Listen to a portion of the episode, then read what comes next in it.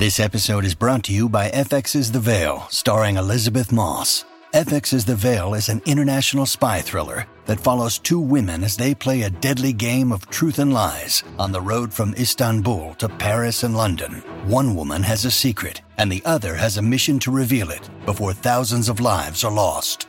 FX's The Veil, now streaming, only on Hulu.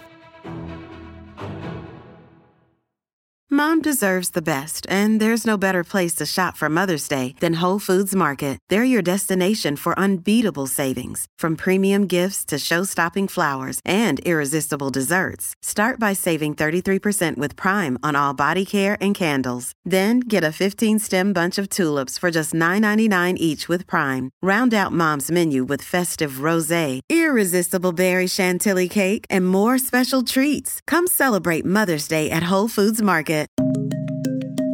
Hola, soy Eduardo Serralde desde Ciudad de México y estas son las 5 cosas que debes saber a esta hora.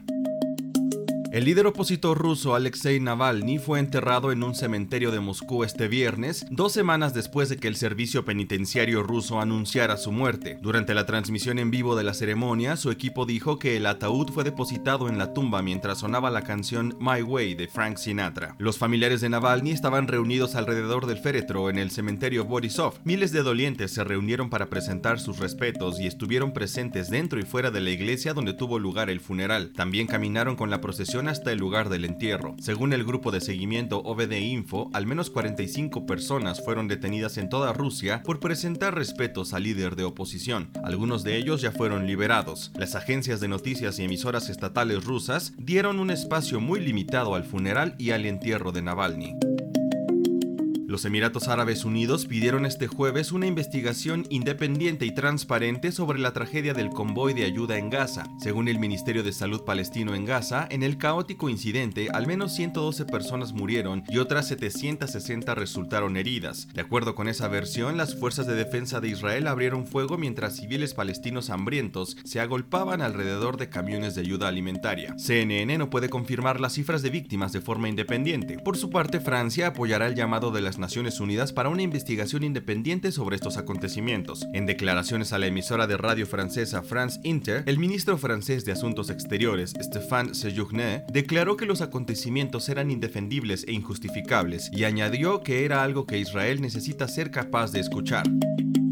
Elon Musk demandó a OpenAI y a su CEO Sam Altman, alegando que la empresa creadora de ChatGPT se ha desviado de su misión original sin ánimo de lucro al asociarse con Microsoft por 13 mil millones de dólares y al mantener en secreto el código de sus productos de inteligencia artificial generativa más recientes. Musk, que cofundó OpenAI en 2015, lo ha dejado desde entonces y ha formado su propia empresa de inteligencia artificial, XAI. Su demanda, presentada el jueves en un tribunal estatal de California, dice que esa empresa y su asociación con Microsoft violaron los estatutos fundacionales de OpenAI, lo que representa un incumplimiento de contrato. Musk pide un juicio conjurado y que la empresa, Altman y el cofundador Greg Brockman le devuelvan los beneficios que recibieron del negocio. OpenAI se fundó como un freno a lo que los fundadores creían que era una grave amenaza que la inteligencia artificial generativa planteaba a la humanidad. La empresa creó una junta de supervisores para revisar cualquier producto que la compañía creara y el código de sus productos se hizo público.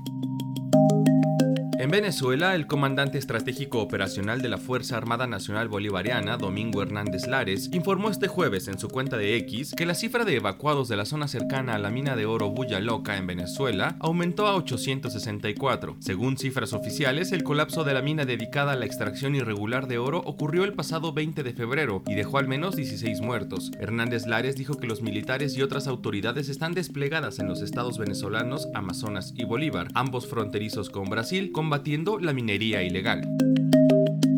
En Estados Unidos, una tormenta invernal muy peligrosa llegó a California y descargará metros de nieve, vientos potentes y raras condiciones de ventisca en las montañas durante el fin de semana. La tormenta implica la mayor nevada del año en California, lo que representa un peligro significativo para los viajeros, pero proporcionará un gran impulso al suministro de agua y el turismo del estado. En Nevada, la oficina del Servicio Meteorológico Nacional en Reno advirtió que las condiciones serán muy desorientadoras y que este no es momento de jugar con la vida de sus habitantes o la de sus familiares.